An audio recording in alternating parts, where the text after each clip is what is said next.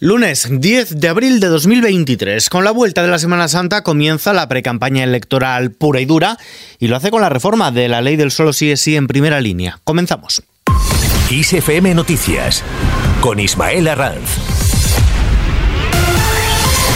¿Qué tal? Lunes de Pascua y de pre-campaña electoral. El líder del Partido Popular, Alberto Núñez Feijóo, se hará corresponsable, dice, de los resultados que obtenga su partido en las próximas elecciones municipales y autonómicas del 28 de mayo. Además, ha fijado como meta que los populares sean primera fuerza en votos y sumen más alcaldías y nuevos gobiernos autonómicos. Si el Partido Popular es la primera fuerza política de España, reitero, estaremos dando el primer paso para ofrecer a España un gobierno mejor. Por otro lado, Podemos ha afirmado que le corresponde a la vicepresidenta segunda, Yolanda Díaz, trabajar por la unidad en la izquierda y decidir si quiere ser su candidata mediante un pacto de coalición, como le han planteado, además de volverle a reclamar su apoyo a los candidatos de Podemos de cara a las elecciones del 28 de mayo. Isa Serra, portavoz de Podemos. Insistimos, creo que eh, creemos que es Yolanda Díaz la que tiene que decidir si es la candidata em, de la unidad. Nosotros vamos a seguir trabajando por esto y esperemos que finalmente se se, llegue a un acuerdo de coalición entre, entre Podemos y, Sumar. Desde Ferraz, la portavoz del PSOE y ministra de Educación, Pilar Alegría, ha rechazado que el proyecto Sumar de la vicepresidenta Yolanda Díaz suponga una amenaza para los socialistas, ya que asegura que ayudará a generar una movilización de la abstención y que será positivo para todo el electorado progresista. Y sobre la reforma del solo sí es sí, el ministro del Interior, Fernando Grande Marlasca, ha confiado en alcanzar en los próximos días un acuerdo y ha insistido en que el consentimiento siempre ha estado en el centro de la norma. Consideraciones del titular de Interior después de que Unidas Podemos haya dicho hoy que espera que el PSOE apoye las enmiendas que ha registrado este lunes en el Congreso para reformar la ley del solo sí.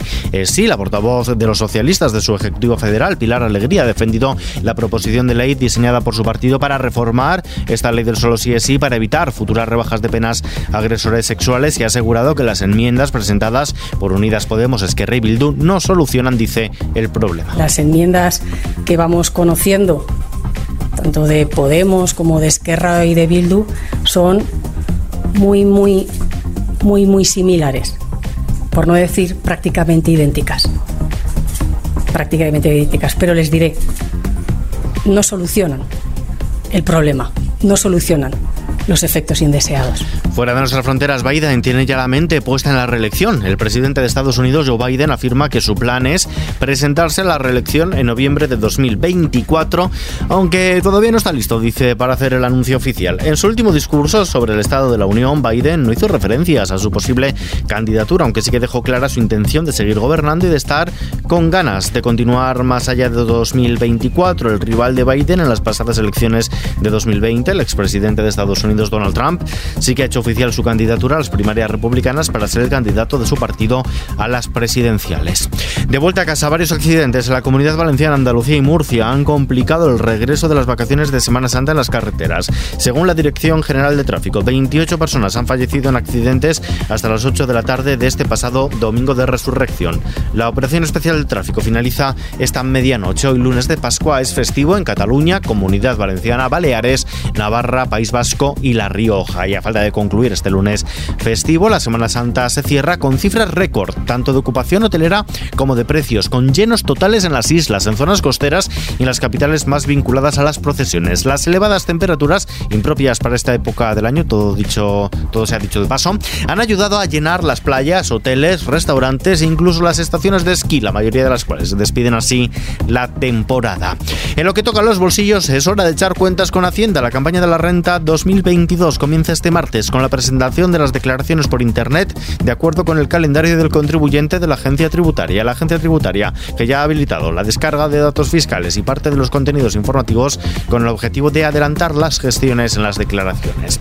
Más cosas. El precio de la luz subirá mañana martes un 74% hasta los 91,4 euros el megavatio hora. Es el segundo precio más alto en lo que llevamos de mes de abril de acuerdo con los resultados de la subasta celebrada hoy en el mercado mayor por cierto, que se continuará continuará sin aplicar un día más el tope al gas. También en la página económica, el Fondo Monetario Internacional y el Banco Mundial han dado pistoletazo de salida este lunes a sus reuniones de primavera en Washington. Una semana en la que se analizará la situación económica global y los retos de estos tiempos de gran incertidumbre, la reestructuración de la deuda o las consecuencias de las subidas de los tipos de interés llevadas a cabo por los reguladores para contener la inflación serán dos de los principales temas que se tratarán estos días. Mientras tanto, el gobierno presiona para que Ferrovial siga en España. El secretario de Estado de Economía ha garantizado por carta al consejero delegado de Ferrovial que la compañía podrá cotizar en la bolsa de Nueva York sin necesidad de trasladar su matriz a Países Bajos. El ejecutivo continúa así, presionando para que el presidente de la compañía, Rafael del Pino, dé marcha atrás en su decisión. Y en lo cultural, adiós a Fernando Sánchez Dragó, el escritor, fallecido este lunes a los 86 años a causa de un infarto en Castilfrío de la Sierra. Será velado en su casa y enterrado mañana por la tarde en este municipio soriano. Escritor, periodista, ensayista, crítico literario y presentador de televisión, era filólogo de formación, Premio Nacional de Ensayo 1979 y Premio Planeta 1992. Practicó todos los géneros literarios. Vistazo ahora a la previsión del tiempo. Meteorología prevé para mañana martes una bajada de las temperaturas en el Cantábrico, sur de Andalucía y extremo sureste peninsular, mientras que en el Alto Ebro se espera que suban. En el resto se mantendrán como en la jornada anterior. Mientras tanto, cielo despejado en casi todo el país, salvo en el norte, pues habrá intervalos nubosos en Galicia y en el Cantábrico, donde serán probables las precipitaciones débiles, y en Canarias, que tendrá calima e intervalos nubosos. Y terminamos. Inconfundible esa melodía, ¿verdad? De Super Mario Bros. Super Mario Bros. la película adaptación del clásico videojuego de Nintendo ha recaudado más de 377 millones de dólares en su debut en cines en todo el mundo. La cifra se considera el mejor estreno mundial del año y mejor estreno histórico de animación por encima de Frozen 2, aunque estas comparaciones, todo hay que decirlo, son relativas, ya que la cinta adelantó su estreno dos días. En España la película ha recaudado más de 8 millones de euros, ha sido vista por 1,2 millones de espectadores desde su estreno el pasado 5 de abril, con una cuota de mercado del 55%. Los gigantes del entretenimiento mundial, Nintendo e Illumination, han unido sus fuerzas para crear esta película basada en las aventuras de los dos famosos fontaneros de Brooklyn, Mario y su hermano Luigi. Mientras trabajan en una avería subterránea, ambos se ven transportados a un nuevo mundo mágico, pero al separarse, Mario deberá emprender una épica misión para encontrar a Luigi, con la ayuda del champiñón local Toad y la guerrera líder del reino champiñón, la princesa Peach. Noticia nos despedimos por hoy. Información, como siempre, actualizada cada hora en los boletines de XFM y ampliada aquí en nuestro podcast XFM Noticias. Gustavo Luna en la realización. Un saludo de Ismael Arranz. Hasta mañana.